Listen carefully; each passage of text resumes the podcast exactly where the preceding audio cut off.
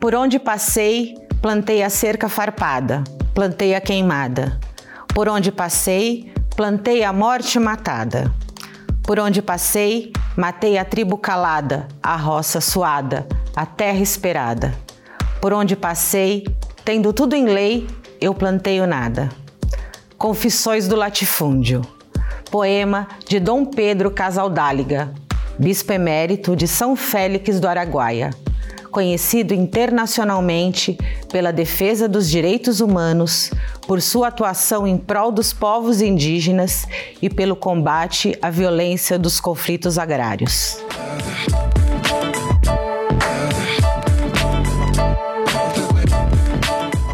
Olá, eu sou Patrícia Alves, pedagoga, mulher negra, ativista, e começa agora o Educando para a Diversidade um espaço de construção de diálogos sobre respeito e inclusão e que conta com o apoio do convênio Unesp Santander. Hoje nós vamos falar do direito à terra, pensar na concentração fundiária que marca a nossa história, na legislação que garante o acesso à terra e nos direitos territoriais de indígenas e quilombolas. Para esse diálogo, nós recebemos o Bernardo Mansano Fernandes. É doutor em Geografia, livre docente em Geografia Agrária, docente na Unesp de Presidente Prudente e coordenador da Cátedra Unesco de Educação do Campo de Desenvolvimento Territorial, com sede na cidade de São Paulo. Nós recebemos também o Dagoberto José Fonseca, doutor em Ciências Sociais, pós-doutor em Educação livre docente em antropologia brasileira e docente da Unesp de Araraquara. Bernardo e Dagoberto, é um prazer tê-los aqui. Obrigada pela presença. Obrigado, Patrícia. É um prazer estar na TV Unesp com vocês. É um prazer, é um prazer estar aqui com vocês da TV Unesp e um prazer estar com meu amigo Bernardo. Bom, nós vamos falar sobre direito à terra e para começar esse nosso diálogo, é, sempre eu, eu, eu acredito que eu, é interessante que a gente pense na formação, né, no processo histórico de formação do nosso país. Né? E aí nós vamos falar sobre uma enorme concentração de terra no Brasil sobre posse de poucas pessoas. Não é uma desigualdade social construída nesses processos de distribuição desigual das terras brasileiras e aí que tem início lá nas capitanias hereditárias de 1534, não é isso? E que depois vai tomando corpo sobre formas de lei que vão a, a, vão acirrando essa questão da concentração e esse processo de exclusão. Não é isso, professor Bernardo? Sim, o, o processo da, de formação territorial do Brasil, ele é um processo de invasão do território dos povos nativos é, que viviam no, no século XVI, no que veio a se tornar Brasil, é, durante todo o processo de colonização, nós tivemos processo de exploração dos recursos naturais e um, um, processo de exploração do trabalho da população nativa no primeiro momento e depois da população africana que foi trazida para o trabalho escravo no Brasil. Então a nossa história, ela é uma história de exploração de invasão e de exploração do território. E esse processo, depois que nós nos, forma, nós nos tornamos uma nação, esse processo de exclusão, principalmente dos povos nativos, como os povos indígenas, que ainda hoje enfrentam um processo de desterritorialização muito forte, e do povo negro é, que até hoje ainda é excluído dos seus direitos, do, dos seus territórios, ou seja, nós ainda somos um país de exclusão, de expulsão e de exploração dos recursos naturais para exportar para o exterior. Né? Nós somos ainda um país agroextrativista que produz soja, cana-de-açúcar né? e, e, e, e, grãos, e vários outros grãos, para exportar para o exterior, exterior com a exploração do trabalho e do território. Essa, durante 500 ou mais de 500 anos, essa continua sendo a nossa história.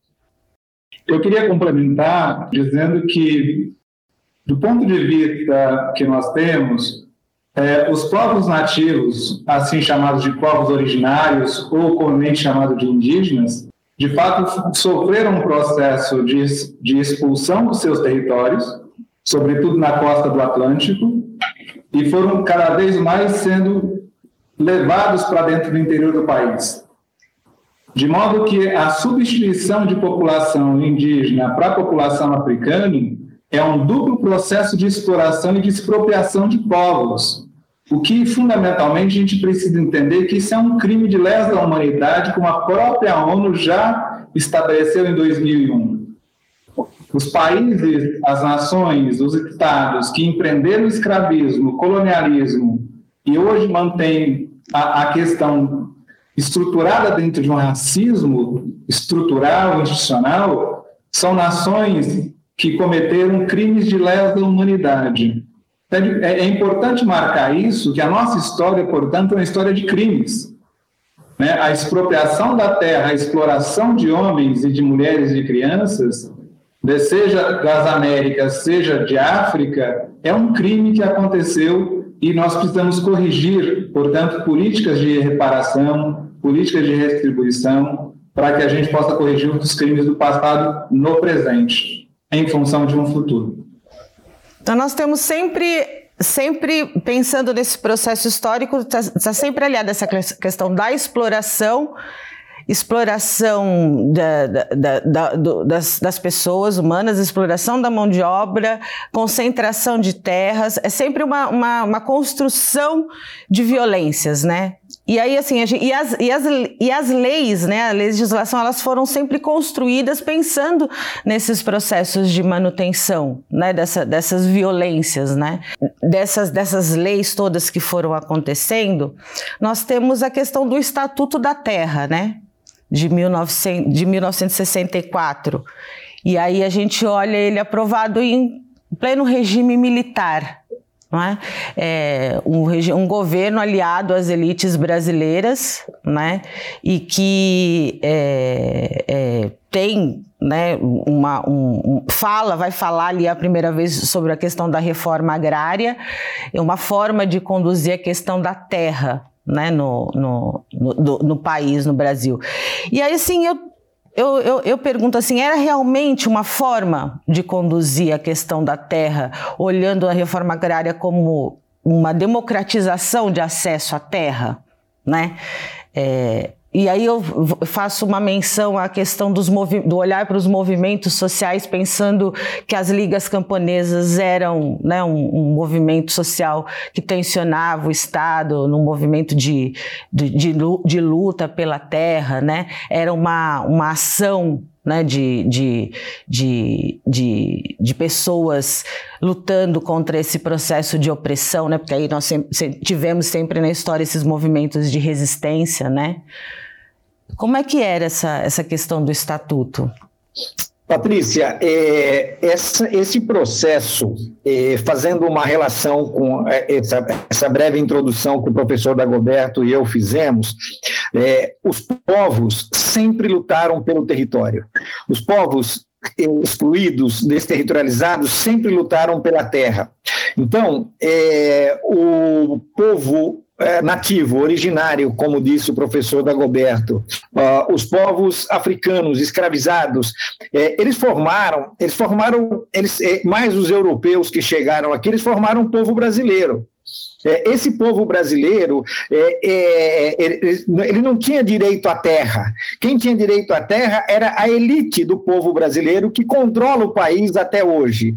E essa elite ela enfrentou o quilombo de Palmares e vários outros quilombos que se formaram, ela enfrentou revoltas é, das populações indígenas e ela enfrentou guerras camponesas né, como nós tivemos Canudos, é, no, no final do século XIX, é, e outras guerras camponesas que foram acontecendo. O Estatuto da Terra ele vem é, os militares, de, porque, é, quando os militares dão um golpe em 1964, é, a, a, grande preocupação deles era a reforma agrária. As ligas camponesas estavam muito atuantes nessa época. Então, eles extinguiram todos os movimentos camponeses e criaram o Estatuto da Terra no sentido de pensar uma reforma agrária. Mas essa reforma agrária, ela nunca foi implantada, embora nos governos Sarney, Fernando Henrique Cardoso e Lula e Dilma foram criados vários assentamentos, foi uma reforma agrária extremamente moderada, no sentido de garantir o acesso à terra a algumas pessoas, o que acabou eh, incluindo muitos quilombos e muitas áreas é, de preservação dentro dessas terras, então, o Estatuto da Terra ele é resultado dessa resistência que você falou, né? essa resistência permanente dos povos que até hoje, né? até hoje na Unesp nós temos o banco de dados da luta pela terra, o Data Luta, em que nós registramos essa luta permanentemente. Então, ele é, é uma resposta, mas infelizmente ele não deu conta de atender toda essa população. Eu queria dizer, Patrícia, é, concordando muito com aquilo que o professor Bernardo está trazendo, para que a gente possa entender um pouco dessa história mais recente e voltar um pouco para a história mais do século XIX. Em 1850 foi colocada a questão da lei de terras, que já era um impedimento brutal para que as populações tivessem acesso à terra, sobretudo as populações negras que estavam conseguindo a sua alforria ou que estavam fugindo, formando seus quilombos. De modo que a, a lei de terras vem justamente para impor uma questão para aquela população, para aquele momento.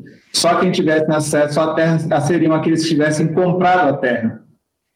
No entanto, os imigrantes que logo depois chegaram, né, da Europa, eles tiveram grandes incentivos e investimentos para tentar ter o acesso à terra. Mas isso não se deu às populações negras, não se deu às populações indígenas esse acesso à terra é, pelo reconhecimento do próprio Estado. É, então, o que, que você tem? Você já tem uma demanda reprimida nos séculos anteriores, que chega no século XIX e que invade o século XX, com um problema no século XX, que é a coisa chamada república. A República todos são cidadãos.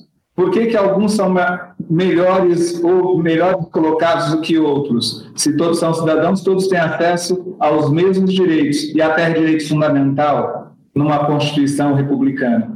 E nesse sentido, quando se chega a 64, o que os militares estão fazendo é rasgando a Constituição anterior. O golpe militar é rasgar a Constituição, impor um Estatuto da Terra a partir daquilo que os militares entendiam ser a melhor política para barrar aquilo que eles tinham medo, o socialismo no Brasil. Então, essa é uma questão importante, porque na visão dos militares, na visão da extrema-direita, o que está posto é terra significa poder. E nem todos podem ter poder. E aqueles que têm poder, que têm a terra, não querem de maneira alguma dividir muito com poucos, ou o pouco que tem com muitos. Essa é uma questão importante que a gente precisa entender. Então, pós-redemocratização do país, com todos os governos que tivemos, seja de centro, seja de centro-esquerda, ou de uma suposta esquerda, que o PT poderia estar representando, efetivamente nós não tivemos uma reforma agrária porque ainda subsiste o medo dos militares terem um novo golpe. Só que os militares não dão golpe sozinhos. Os militares dão golpe atrelados a uma extrema-direita proprietária há mais de 500 anos de terras nesse país. Essa é a questão de fundo que a gente precisa discutir, a República. É, Dagoberto, na Constituição de 1988, né, é, nós temos o artigo 184 que diz o seguinte: compete à União desapropriar por interesse social, para fins de reforma agrária, o imóvel rural que não esteja cumprindo a sua função social. Né? É possível a gente dizer que os constituintes tra traziam né, na reforma agrária a ideia de erradicar as desigualdades, né? É, é, essa, essa ideia da, da, da Constituinte, esse artigo traz, traz bem isso, falando sobre a função social da terra? Olha, eu entendo, Patrícia, que uh, a gente precisa entender o espírito dos constituintes e quais são as forças que estão dentro da, da, do processo constitucional. Uh, quando você lê esse artigo, ele é muito genérico, porque ele vai, de fato, apontar um, um preceito ético-moral, a função social da terra. Mas isso não significa que a função social da terra esteja totalmente detalhada a partir dos princípios normativos que vão dar conta da nossa Constituição. Então, quando a gente coloca né, numa terra eucalipto, ou quando a gente coloca numa terra nada para simplesmente a terra descansar por séculos, e dizendo que a terra está descansando, também é uma função social da terra, para que ela se regenere.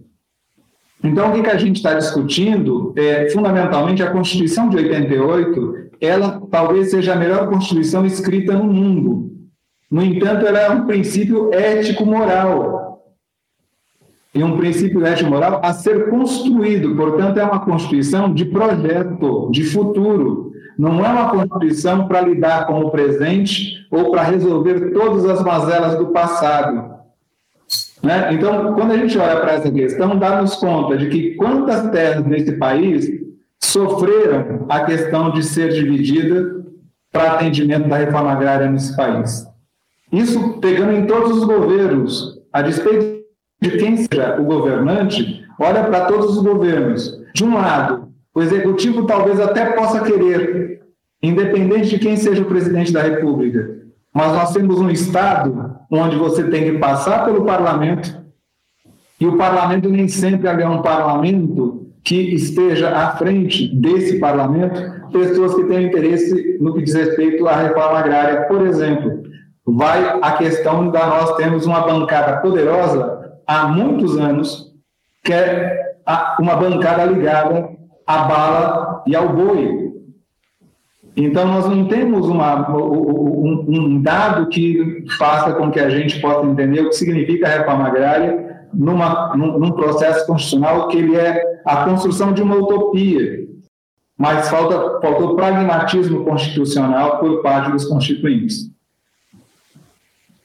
E, é, Bernardo, nós retomando agora um pouco essa questão dos, da importância dos movimentos sociais, né, como tensionadores de processos históricos, de construção dessas Desses, dessas alternativas né, contra a opressão e as, da, e as desigualdades, nós temos em 1984 os movi o Movimento dos Trabalhadores Rurais Sem Terras, né, o, MST, e que surge com três objetivos principais, não é isso?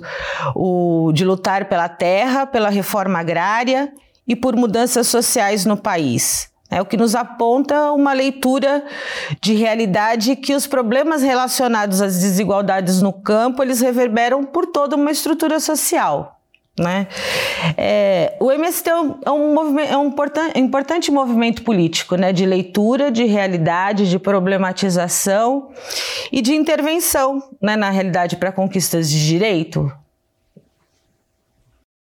Então, Patrícia, o movimento sem terra ele é um movimento sócio-territorial assim como são os movimentos quilombolas, os movimentos indígenas. Esses movimentos, eles lutam constantemente pelo território, pela terra, que é uma fração do território, porque eles não existem sem o território. Portanto, eles estão lutando o tempo todo, porque eles estão sendo expulsos o tempo todo. Né? Os povos indígenas, os povos quilombolas e os povos camponeses estão sendo expulsos o tempo todo.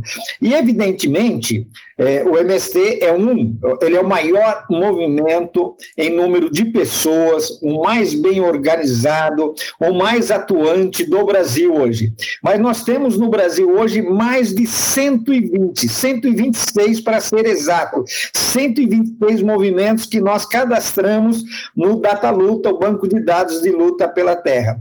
E esses movimentos lutaram o tempo todo pela terra, pela reforma agrária, né, pela, por políticas públicas para desenvolver os seus territórios.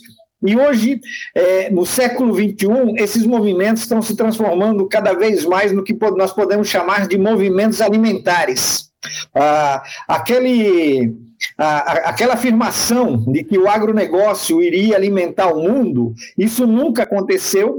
Né? Nós, a, nós, o, o Brasil voltou a ter fome novamente, voltou ao mapa da fome neste ano, e esses movimentos, é, eles estão produzindo comida saudável é, para o mercado local, para o mercado regional, estão lutando constantemente pela reforma agrária, mas a, a, reforma agrária, na perspectiva desses movimentos, não é distribuição de terra, né? ela é muito mais que a distribuição de terra, é a condição de viver com dignidade na terra. Né? Então, o MST ele é a representação dessa luta que envolve envolve centenas de movimentos e se nós pegarmos a América Latina, América é, do Norte, a, a, a, África, a Europa, a Ásia e a Oceania, nós temos milhares desses movimentos lutando todos os dias existe historicamente os movimentos sociais que são tensionadores é, de, desses governos que é, tentam fazer a manutenção das, dessas desigualdades, né? E que também existem sempre é, é, esses movimentos de manutenção dessas desigualdades. Mas eu gostaria de aprofundar com vocês agora essa questão de uma elite é, econômica fundiária. E aí eu estou pensando naquilo que você trouxe na bancada ruralista, né? E essa influência política desse, dessa, ban de, dessa bancada e que através desse agronegócio que você fala que é um, um processo econômico que gera cada vez mais desigualdade, cada vez mais violência, né, na, na, nessa questão do campo, nessa questão da, da terra com a gente. Qual que é essa influência? Como essa influência política na manutenção das desigualdades, nessa, nessa, nesse aumento da violência, né, e como é que isso influencia a questão da nossa legislação? É, Patrícia, excelente questão para a gente refletir. Nós estamos diante de um cenário onde, desde a Constituição da nossa República, em 15 de novembro de 1889, aqueles que a fizeram via um golpe de Estado, a fizeram para manter a terra. As, os que fizeram são os aristocratas da terra de ontem e de hoje, Dentro desse contexto, a nossa república é feita a partir de um grande processo lá atrás, no século XIX. Atingimos o pico na metade do século XX com a ditadura militar. Portanto, os movimentos que vão avançando sobre a terra, você tem uma, para, uma parada dada por militares. Antes foi pelo Marechal Deodoro da Fonseca, outros em 64 e agora nós também temos um movimento de recrudescimento da questão da terra no Brasil.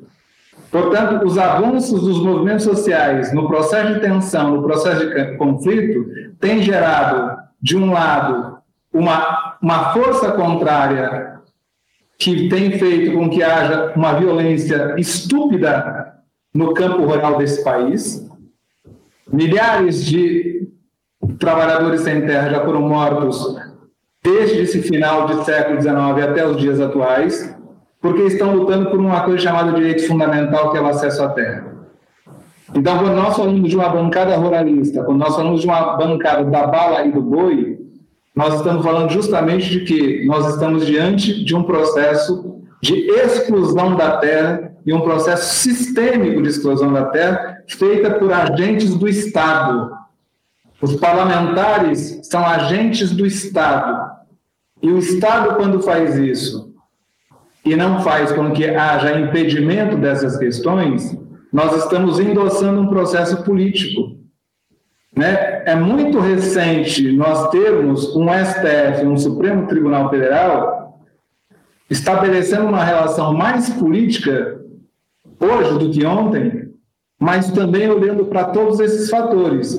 A questão é: vamos olhar mais à frente, quando nós fizermos olhar o retrovisor, se o papel do STF em muitas matérias legislativas, em função da Constituição, ele está correto ou não. Mas o fundamental é que nós temos três agentes políticos atuando, que são os três poderes. E fora isso, nós temos outros agentes, que aí é o movimento social, mas também a sociedade civil tem outros tantos agentes de direita.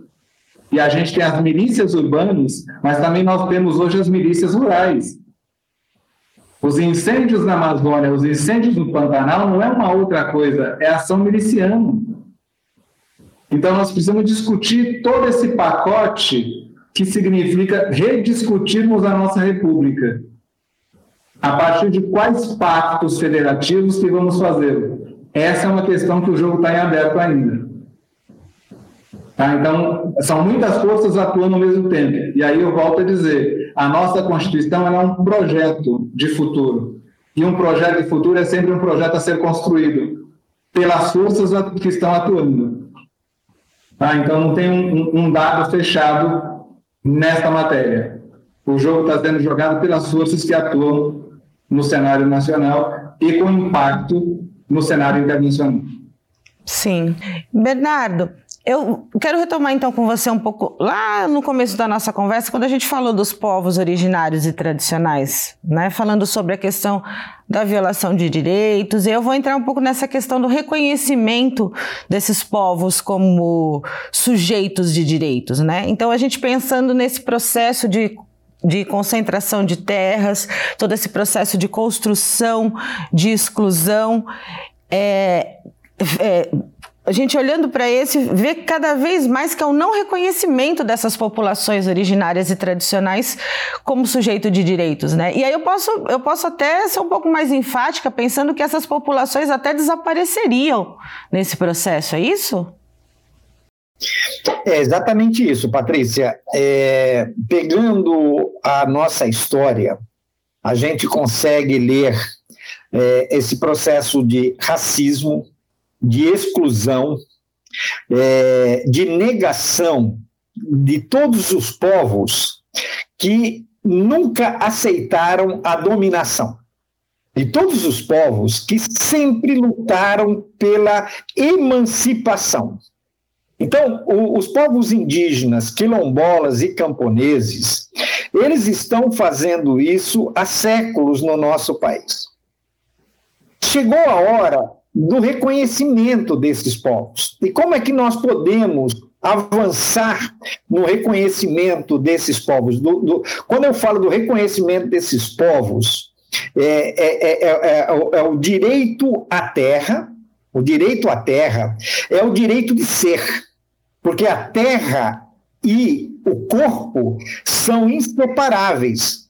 Para esses povos, se você não tem o território, eles não existem. Como eu falei, eles são movimentos socioterritoriais.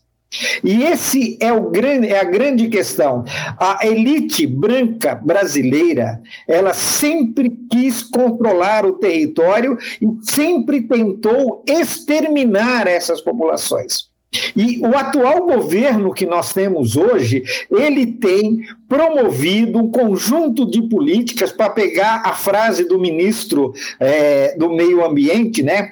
Vamos deixar passar a boiada, né? Vamos é, exterminar é, esses, esses territórios que estão preservados ainda hoje, estão preservados graças a essas populações que vivem nesses territórios.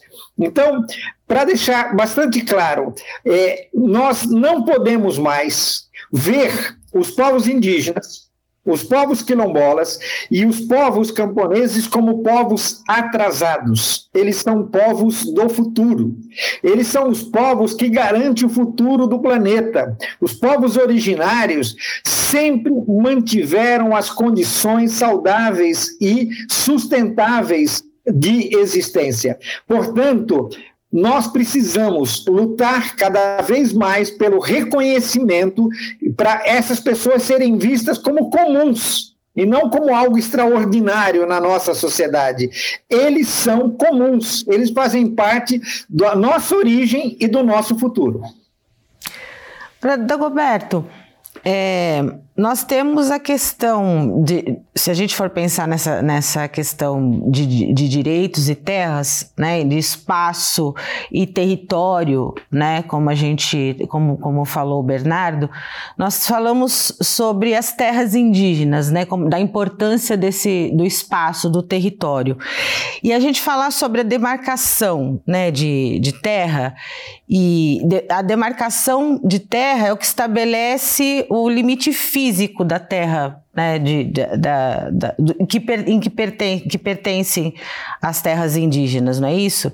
E ela é de vital importância né, para essas populações, porque é de, preserva a tradição, preserva a cultura, preserva os modos de vida né, desses povos, não é isso? E ela é, é sem, sem, sem essa questão da demarcação, não é possível uma ocupação né, é, digna, uma, uma ocupação é, correta desses espaços para esses povos, é isso? É, é justamente isso, Patrícia, só que nós temos algumas questões para pensar. A primeira delas é quando a gente pensa em território, como bem foi colocado pelo Bernardo, território não significa terra, território é muito mais do que a terra, né? Então, a gente está falando de sociabilidade, nós estamos falando de cultura, mas estamos falando de uma coisa muito maior, que é o conceito de identidade. E o conceito de identidade para esses povos não é o mesmo conceito que nós temos. A nossa base cultural, a nossa base filosófica, a nossa cosmovisão, ela foi cunhada dentro de um sistema capitalista de produção material e simbólica, mas esses povos não foram. Então, quando a gente pensa em território para esses povos, é para além das fronteiras dos estados, por exemplo. Quando a gente olha para os povos guarani, os povos guarani, no seu território tradicional originário, vai do que é hoje o estado do, de, do Espírito Santo até o Paraguai. De modo que é uma população que transita num território vasto, mas é vasto para nós, não é vasto para eles.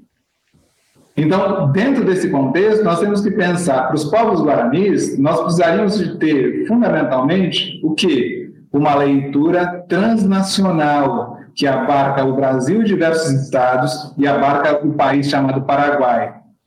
Isso nos coloca diante de uma questão: como fazer isso? Se a nossa legislação, se os nossos legisladores, se os nossos governantes não pensam a parte da cultura dos outros, ou seja, não reconhecem, não respeitam a cultura daqueles, porque nós estamos diante de um processo chamado de capitalismo neoliberal, capitalismo neoliberal cibernético, que faz com que a gente esteja em espaços minúsculos e fazendo tudo. Só que isso não serve para esses povos que estão ligados à terra. A terra enquanto território é muito maior do que um quarto, uma cozinha, uma casa popular em qualquer lugar desse país. É uma outra lógica.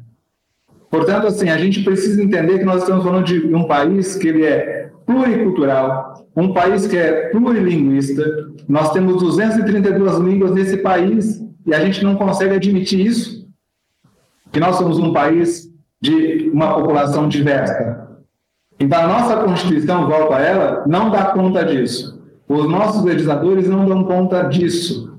O único país da América do Sul que enfrentou este problema foi a Bolívia, quando estabeleceu que há um, há um Estado multinacional, um Estado que tem muitas nações dentro, que é o que acontece com o Brasil. Nós temos muitas nações indígenas, nós temos muitas nações de camponeses, de caiçaras, Portanto, são culturas diversas que estão presentes nesses territórios. Portanto, uma única Constituição, uma única legislação não vai dar conta.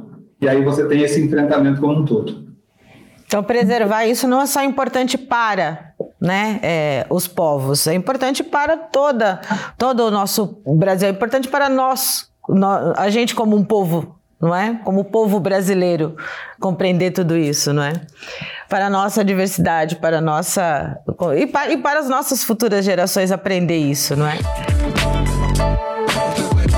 Dagoberto, nós tivemos é, dois marcos importantes né, no processo de reconhecimento de terras quilombolas.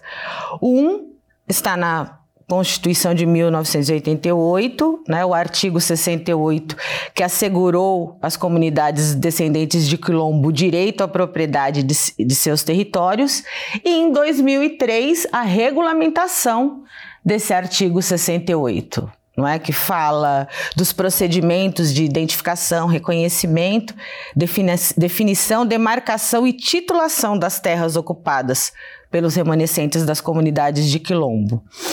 Eu gostaria que você falasse um pouco sobre a importância desses processos e que também, é, porque dentro desses processos a gente tem as, as, as tensões políticas e jurídicas deles, não é isso? É isso mesmo, Patrícia. Nós precisamos pensar justamente isso. A Constituição de 88, com seu artigo 78, e depois em 2003, com a normalização e regulamentação da lei, e mais tarde, depois, já em 2010, com o Estatuto da Igualdade Racial, nós temos, portanto, alguns marcos importantes políticos naquilo que significa o reconhecimento, a titulação das terras quilombolas no Brasil. No entanto, desde 88, com a Constituição, algo em torno de 40 comunidades foram tituladas no país inteiro. E hoje nós temos algo em torno de 6 mil comunidades quilombolas espalhadas pelo território nacional. Qual é a questão de fundo? Primeiro, quando o Constituinte, lá em 88, e 87, 88, pensou a questão quilombola pela pressão do movimento quilombola, pela pressão do movimento negro urbano no Brasil, se estabeleceu que eram comunidades remanescentes de quilombos, apenas algumas poucas, uma em São Paulo, outra na, em Minas, mais uma na Bahia, outra no Maranhão, de modo que o Constituinte, lá em 87, 88, imaginou que se trataria algo em torno de mais ou menos 10, 12 comunidades. O fato é que, a partir de então, muitos outros bairros de pretos, bairros negros rurais, se colocaram na condição, em função de uma história, em função de uma relação com a terra, em função de uma relação com o território, enquanto comunidade de quilombo. E hoje são 6 mil comunidades para mais, tá? reivindicando, portanto, o acesso à terra, o reconhecimento e a titulação. Isso cria um problema enorme do ponto de vista político, porque a Constituição diz uma coisa e a política diz outra coisa. Então, quando nós temos 6 mil comunidades reivindicando, e nós temos um presidente da República hoje que foi eleito dizendo que ia rasgar a Constituição, quando ele diz: não vou reconhecer um milímetro de terra quilombola, não vou reconhecer um milímetro de terra indígena, o presidente da República eleito está rasgando a Constituição antes de ser eleito. E ele foi eleito rasgando a Constituição. O que significa isso? Que ele vai continuar rasgando a Constituição. Sim. Nesse sentido, a gente tem, de fato, um imbróglio político a ser enfrentado à luz da Constituição. E a pergunta que se deve fazer é: a Constituição vale ou não vale? Sim. Essa é a questão fundamental que nós estamos a debater nesse país nesse momento.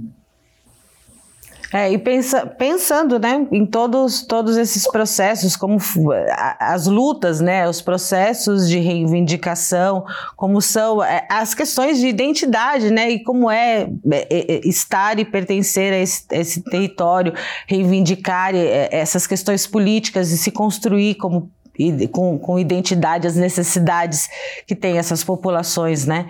E para vou convidar vocês também para conhecer é, uma comunidade dessas? Porque nós conversamos com o Cuta, um morador da comunidade quilombola do Açude do Cipó, uma das mais tradicionais de Minas Gerais. Vou chamar agora vocês para conhecer o Cuta.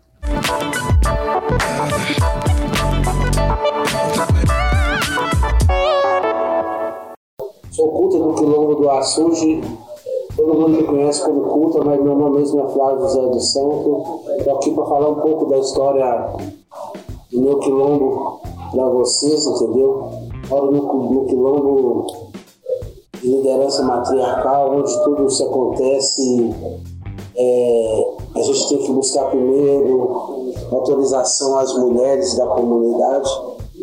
E graças a Deus, hoje a nossa comunidade é uma comunidade muito tranquila, entendeu? Dentro do estado de Minas Gerais, Serra do Cipó, uma comunidade que vive tranquila, que nunca teve dependência do governo federal, estadual, municipal para sobreviver, nunca sobrevivendo com recursos de governo nenhum, sempre com a nossa luta, com o nosso trabalho. E a nossa comunidade teve um reconhecimento em 2004, reconhecimento de comunidade quilombola mesmo, em 2004. Nós estamos já aqui há mais de 130 anos, logo após o período da abolição, nossos mais velhos, todos foram escravos no Fazenda do Cipó, que é aqui, que é aqui do lado. E hoje sofrendo muito já nessa terra aqui, mas resistindo, graças a Deus. A posse da terra do nosso quilombo não foi dada pela Fundação Palmares, nem pelo INCA, foi ganhada no Piau. Então nós temos uma titulação da nossa terra dada pelo Piau. Né? Estamos buscando agora a indenização do posto territorial, que é uma coisa que falta ainda, entendeu? Que a nossa extensão de terra hoje é pouco pelo tamanho da nossa família. Dentro do Açude hoje tem 17 famílias, cerca de 150 pessoas.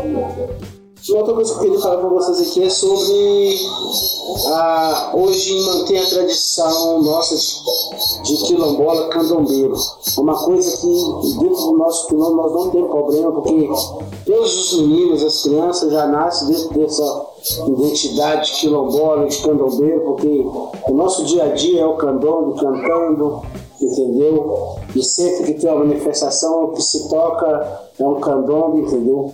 Instrumento centenário, instrumento com mais de 278 anos que a gente tem aqui. Hoje vivemos uma terra de muito preconceito aqui na Cipó, mas é um preconceito não nos atinge, porque sabemos dos nossos valores de preto quilombola e tem muito orgulho da nossa origem, então isso é o que basta, entendeu? Graças a Deus, somos totalmente independentes, entendeu? E vivemos em total harmonia dentro do nosso quilombo. Eu, Culta, hoje faço um trabalho que é um trabalho de saberes tradicionais, como construção de instrumento, como dando workshop também. Trabalhamos com, com móveis aqui dentro da comunidade também, entendeu? E como todos os outros nossos primos e irmãos aqui, cada um tem o seu ofício, entendeu? Essa fonte de renda a gente busca trabalhando fora, em pousadas, hotéis, algum seu negócio próprio, entendeu? E vamos levando a vida, entendeu? Graças a Deus e com muito respeito às nossas lideranças, nossa matriarca da comunidade.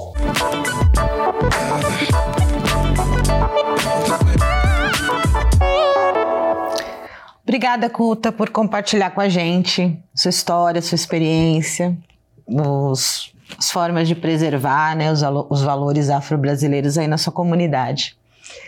É, nós temos é, conquistas, né? Nós temos aí os movimentos que nós falamos aí, é, trouxemos aí nas outras questões, muitas conquistas. É, e nós precisamos sempre nos manter vigilantes né, em relação a essas conquistas, porque existem muitos processos, muitos movimentos que ameaçam também é? essas, essas conquistas. É, eu gostaria que a gente comentasse agora um pouco sobre exatamente a nossa política vigente, né? que é, se apresenta como uma, uma, uma dessas ameaças. No sentido de que nós estamos vendo assim é, é, é, muitos direitos sendo, sendo, sendo violados em relação a, por exemplo, assim, o que significa as nossas os nossos processos de demarcação de terras indígenas e quilombolas é, sendo uma atribuição do Ministério da Agricultura, né? Como é que é o olhar dessa política vigente, fazendo essa, essa, essa, essa mudança de, de, de, de administração e essa violação de direitos. O que, o que, isso mostra para a gente? É, bom, eu queria comentar, é, Patrícia, a apresentação do vídeo da comunidade da Serra do Cipó, a fala do Cuta, é, é uma é uma realidade que eu fiquei extremamente satisfeito a ver uma comunidade que tem é, que está emancipada e que tem um controle sobre o, o, seu território, embora ainda falte alcançar alguns direitos, como o Cuta é, apresentou. Mas é, essa não é a realidade da maior parte dos quilombos que nós temos no Brasil. A maior parte dos quilombos está ameaçada de perder os seus territórios. Tem quilombos que estão lutando para ter o reconhecimento e tem alguns que estão lutando para permanecerem né, na terra. Então, é, do lado da, da, desse quilombo que o Cuta é, vive, é, bem perto dali, nós temos o quilombo Campo Grande, que recentemente sofreu um, um despejo com a destruição da escola da comunidade, que foi terrível. Eu, como coordenador da Cátedra Unesco de Educação do Campo e Desenvolvimento Territorial, eu fiz um documento em nome da Unesco é, é, é, para que a gente pudesse ter a sensibilidade de reconhecer que não se destrói uma, não passa, não se passa um trator em cima de uma escola, né? Então isso tem, tem que ter respeito por tudo isso. Então é, é, essa é uma realidade que nós temos que, que estar atento. Uh, fico muito feliz pela situação que o CUTA nos apresenta. Ali dá para ver né, a, a identidade, a, a, como que a música, né, a, música ela é, ela é uma representação da identidade territorial daquela, daquela comunidade. Né? E como que eles mantêm isso? E agora eu quero reforçar aqui a ideia, eles só, se, eles só mantêm isso porque eles têm o território. Porque se eles quando você perde o território, dificilmente você mantém a sua identidade, porque você não tem aonde se realizar. Né? Então, a realização da existência humana se dá no território. E para é, concluir, eu queria fazer uma relação é, é, com essa questão que você coloca. Como que o Ministério da Agricultura pode regularizar, pode ficar responsável pelo reconhecimento de áreas é, é, indígenas ou áreas quilombolas? Evidentemente que não pode, ele não tem essa finalidade, ele também não tem essa competência. Na verdade, isso é uma estratégia para destruir esses territórios. É para tentar convencer essas populações, como está acontecendo no Mato Grosso, em que o Ministério da Agricultura está tentando convencer índios a plantarem soja. Né? Então, não, não é essa a finalidade desses territórios. Essa, essa população tem uma identidade cultural de trabalhar com uma diversidade enorme de produtos alimentares e não de produzir um monocultivo. Então, esse é o grande problema. Isso tem a ver com aquilo que o professor Dagoberto falava da nossa Constituição cidadã. Né? Nós precisamos fazer com que a nossa Constituição seja respeitada, porque foi ela que, que, que concedeu esse direito a, a esses povos de reconhecimento dos seus territórios. Então, essa, essas lutas estão todas elas é, mescladas. Nós precisamos ter esse reconhecimento e o governo atual não tem esse reconhecimento. Isso não significa que ele vai destruir esses territórios. Isso significa que ele está reforçando as lutas de resistência dessas populações. E professor Dagoberto, nós aí vamos vendo assim uma série de, de, de, violações de direitos, vamos vendo assim essas questões né, da, da, da, educação, como o professor Bernardo falou, vamos vendo a questão de, de, de, de cultura, tá? Mas, e vamos vendo a questão da saúde, né? Como agora na pandemia, por exemplo né, é, é, é, está a, a situação das, das, comunidades tradicionais, como, como a situação das, da, das populações originárias é, sendo agravada pela questão da, da, da Covid, né? O fato é que as comunidades tradicionais e as comunidades originárias estão sofrendo demais com todo esse processo. Comunidades quilombolas estão fechadas é, para que não entre ninguém, para que não se leve e não se traga a Covid-19 para dentro. Comunidades tradicionais indígenas também fazendo isso. Só que ainda assim, algumas pessoas dessas comunidades infectadas, contaminadas, positivadas, levam para dentro das suas comunidades. E nós temos um grande problema, que é a destruição de tudo aquilo que significa aparato de bem-estar social. A FUNAI foi destruída, CNBio destruído, Portanto, aquelas instituições de, do respaldo do meio ambiente e ligadas às comunidades tradicionais indígenas ou ligadas às comunidades tradicionais africanas, as, né, as quilombolas, nós também temos uma Fundação Cultural Palmares destruída. E a partir de então, nós temos, portanto, um problema enorme para essas comunidades originárias e tradicionais.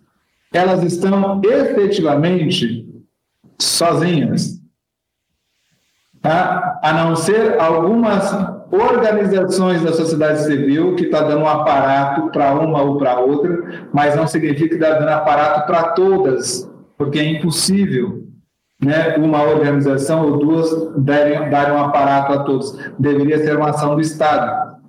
E quando você tem algumas ações de, de, da sociedade civil, de órgãos e comunidade, como os médicos sem fronteiras, os enfermeiros sem fronteiras, querendo entrar em comunidades para dar qualquer tipo de apoio, são barrados pelo aparato de Estado. Isso aconteceu recentemente no Mato Grosso, nós todos vimos isso. O que significa para nós? O Estado brasileiro, na figura do executivo, está sim cometendo um genocídio um genocídio contra estes grupos populacionais, porque eles estão, como disse o professor Bernardo, assentados sobre a terra e um território de reivindicação. Portanto, se elimina essa população, não tem quem vai lutar por aquele território, por aquela terra. Então, isso está dado. Esse é um projeto político de poder. É um projeto político de poder que vem das capitanias hereditárias, não vem de hoje. É uma longa história que nós precisamos Portanto, entender e considerar nesse país que a luta pela terra significa também a luta pela cidadania e uma cidadania dentro de um contexto republicano. É este o grande debate que a gente está enfrentando e a pandemia está colocando a nu toda essa situação. É um grande debate que a gente olha para a história, olhando para a nossa história e vê que é um debate sobre cidadania, né? o direito à terra é um debate sobre cidadania. Né? E, bom, a gente gostaria de ficar e, e, e, conversar muito mais, continuar esse diálogo, né? Mas nós precisamos, infelizmente, encerrar por hoje o nosso Educando para a Diversidade. E eu vou agradecer muito a presença de vocês nesse diálogo, trazendo para a gente tanta contribuição, tanta reflexão, tanta, tanta contribuindo tanto para a gente construir essa nossa, esse nossa conversa. Obrigada, Dagoberto. Obrigada, Bernardo. Eu que agradeço, Patrícia, agradeço a todos da TV Unesp, do programa Educando para a Diversidade.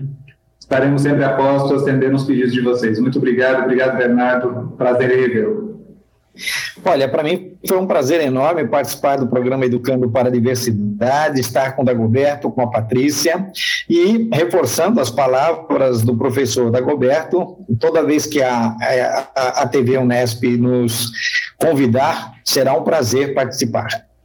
E eu agradeço também a sua companhia nesse diálogo. O Educando para a Diversidade fomenta discussões sobre inclusão e diversidade e conta com o apoio do convênio Unesp Santander. E eu te espero no próximo episódio. Até lá!